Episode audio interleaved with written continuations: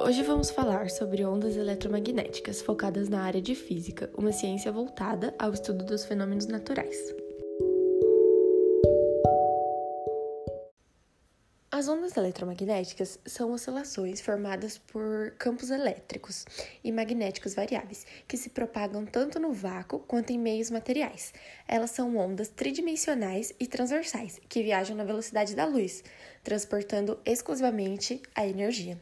Alguns exemplos são as ondas de rádio, de radar, os raios-x e os microondas, que são usados no dia a dia. As ondas eletromagnéticas são produzidas quando cargas elétricas livres são aceleradas ou quando elétrons ligados a átomos e moléculas sofrem transições para estados de menor energia.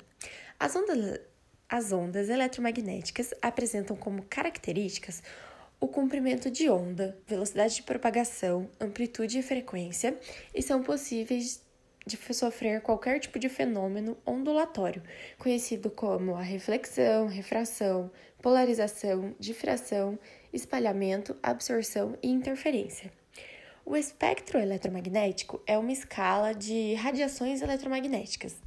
Nele são representados sete tipos de ondas eletromagnéticas: ondas de rádio, microondas, infravermelho, luz visível, ultravioleta, raio-x e raios gama. O magnetismo surge da movimentação dessa carga elétrica e, como o resultado, surgem as ondas eletromagnéticas.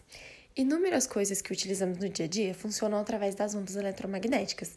São exemplos: o rádio, a televisão, o celular, o micro-ondas, o controle remoto, a internet sem fio e o Bluetooth. E assim vai.